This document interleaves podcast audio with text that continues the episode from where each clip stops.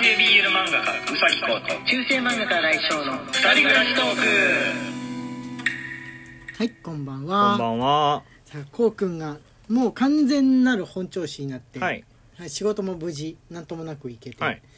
あのスカッとしてますねそうですね。うんあれさ3回目のワクチンがあるかもとかないかもとかそういう噂があるんだけども、ね来来年にもう一回ぐらいあるんじゃないかみたいなのもうもういいかなみたいな とこあるよね。正直言って。はいえっ、とねこうくんが復活したことに関してはお便り届いてますので、えー読んでみてってもらおうと思います。はい、なおにゃおんさんからです、なおにゃおんより元気の玉、なおにゃおんさんありがとうございますありが。とうございますこうくん復活おめでとうございます。これからも仲良く配信続けてください。ラジオも漫画も楽しくずっと応援させていただきます。とのことです。ありがとうございます。はい、えっとね、シフォンさんからも、あ昔もさんから気元気の玉いただいております。ありがとうございます。ありがとうございます。スイカオンさんからも、はい、スイカオンさんから元気の玉。復活したの新井先生一人配信お疲れ様でした。うさき先生復活よかった。安心しました。またお二人の掛け合い楽しみにしてます。とのことです。ありがとうございます。はい、ありがとうございます。なんかライブ配信じゃないやラジオラジオ配信を始めてから風邪とか変な調子になるとかが減ったような気がするの減ったね。うん。なんでだろう毎日やるってことを心がけたからな。それとも単にマスクをする生活になったのかそれだと思うよ。まあちょっとした風邪っていうのは本当に引かなくなったよ引かなくなねったね。うん。わ、かるわかる。あじゃあこれねあなべべさんからあれです、ね、なべべさんよはい。りコーヒー人おいしい棒、まき太郎さんよりおいしい棒とご元気の玉いただいております。はいありがとうございます。はいえっとねあとあゆうこんさんからあれですね。はい。このゆうこんより元気の玉、ゆうこんさんありがとうございます。こんばんは。毎日の楽しい配信ありがとうございます。こうくんもう体調は大丈夫ですか？大丈夫です。私も1週間くらい不調が続いたので無理しないでくださいね。結構長いですねででもいるらしいですね。うんいるらしいねコロナ患者だった人が治ってからワクチン接種した結果を看護師さんが統計を取ったそうです。その結果、2回目の副反応がほとんどなしか全く反応なしだった人が多いそうです。だからもしかしたら2回目に副反応出なかった人はすでに感染してたかもしれないという話がありました。もちろん全部がその通りではないでしょうが、面白い話ですよね。無症状だったらあり得るなと思いました。とのことです。どうなんでしょうかね。ね。それもありますね。うん。まあうちらは副反応が割とそんな重症ってほどじゃないけども出た。まあこうくんはそこそこいや、自分は全部出ましたよ。副反応って言われてるもの全部出ました。あそうだね、はい。うん、俺は熱は2回目は出なかったんだけど他は結構出てたからあのなんつうんだろうね。吐き気だったりだなんだの体の痛みだったのだのが出てたから出なかったわけじゃないんで全く全くないっていう人はそんなにう。うんん、あれ不思議なのはいはいが、熱出てるって感覚があまりないんですよね。あそうなんだ暑いって思うんですけど、あ暑いっていう感じあったうん血の中が熱くなってる感じあった暑いっていう感覚であって、うん熱が出てるって感じじゃないんですよ。風邪ひいた時とかインフルエンザの時の熱が出ている感じっていうのとはちょっと違うんですよあのね。独特のボワーっとした感じそうそうそうそうそう。がないない。うん不思議だよね、うん。果たしてあの熱風邪の時のボワっとした感じっていうのは風邪薬によるものなんだろうかそれとも症状によるものなんだろうかってちょっと分かんなわくなっちゃうよ、ね、かんないね。ちゃんと風邪薬飲むからね。そうそうそうそう、うん。でも今回のやつは風邪薬とは違うわけじゃん、うん。解熱剤を飲んでも果たしてどうなんです？やっぱりあれは増えていくウイルスだからなのかな？風邪にかかっちゃうと、ボワってなってくのっていうのは体が守ろうと戦っているうのかもん。しんないですよね。はい。えっとねあのね悩み相談がねこう来てたんでこうくんが治ってからにしようと思ってちょっと長めだったんで、はい。取っといたんですよ、はい。こちらを、えー読んでてもらおうかと思っております DJ 特命さんはい。です、ね DJ 特命より美味しい棒コーヒー人、DJ 特命さんありがとうございありがとうござます。います新井先生、うさき先生、こんにちは。いつも楽しく聞いています。私の悩みを聞いてください。タバコがやめられません。タバコが敬遠されるのも印象が悪いのも分かっています。でも仕事中にタバコ休憩を取るわけでもないし、タバコタイムのために人を待たせるようなこともしないし、一人で喫煙可能なお店や自宅で吸うくらいいいじゃないと思ってしまいます。かっこ電子タバコは定期的に紛失するので結局紙タバコです。消臭剤は持ち歩いてますが、タバコ臭いかどうかは心配です。女性の喫煙者は吸ってることを巧妙に隠している方も多いですが、私も隠しておけばよかったなとも後悔しています。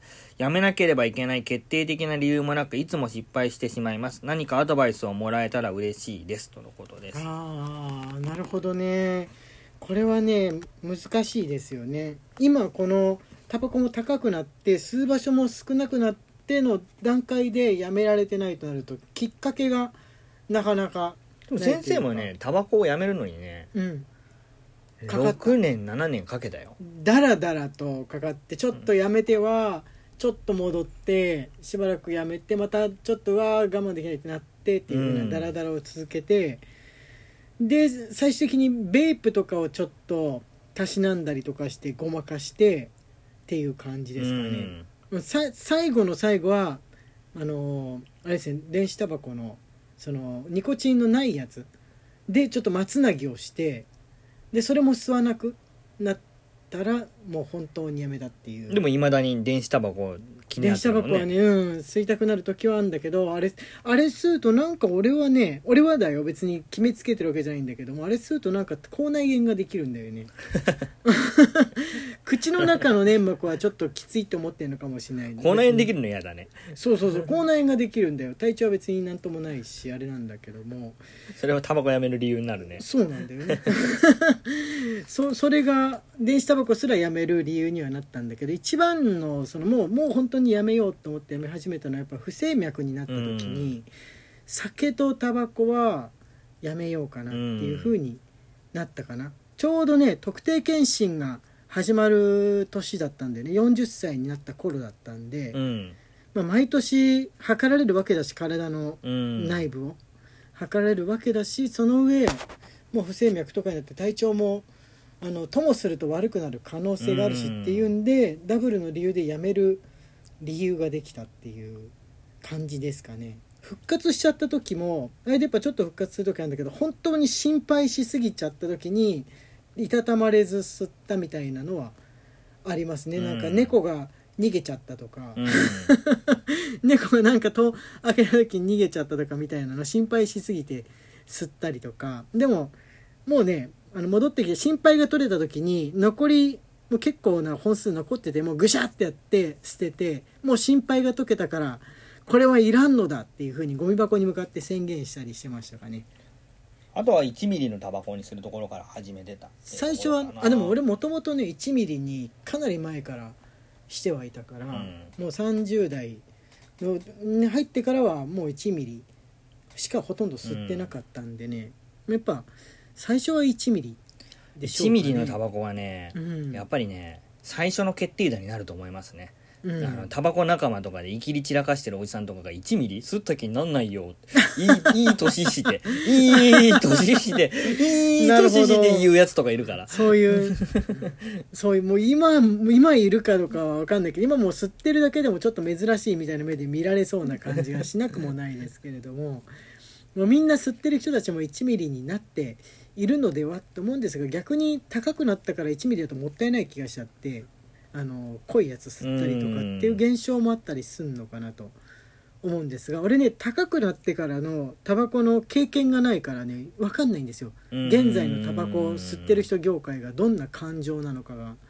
高くなる前にやめれたのはラッキーだったのかもうん。この一連のねタバコがちっちゃくなってその上高くなるっていうのをまだ喫煙残ってて経験したらどんな感情で思うんだろうっていつもタバコ売り場を見るたびに思うこうくん。も想像しないこの高くてちっちゃいやつを吸ってたとしたらどんな気持ちなのかなみいやたいな あんま考えないですね。そっか。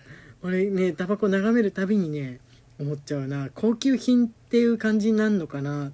本当の葉巻みたいな嗜好品と思ってるのかなとか妄想しますかね、うん。やめなければいけない決定的な理由っていうのはね、うん。多分生まれないと思う。でも自分のお父さんははいはい。あのー脳卒中を起こした時にスパッとやめましたね。まあやっぱりそういうあれだよね。病気系だよね、うん、うん。病気系は大きな理由にはなるとは思う。俺のその不整脈もそうだけど、その血管が関係してくる病気が出てくるともうタバコはやっぱりさすがに血管は天敵なんででもねやめたくなるかな。脳卒中ぐらいじゃないと決定的な理由にならないんですよ。っていうのは自分の母はね はい。がんになったんですけどねタバコやめないんですよ、もうずっとそう。ガンとかだとやめないんですよ。脳卒中みたいな即死魔法クラスの、うんやつで初めてなんでタバコをやめるっていうのは本当に大変な作業だとは思います。うん。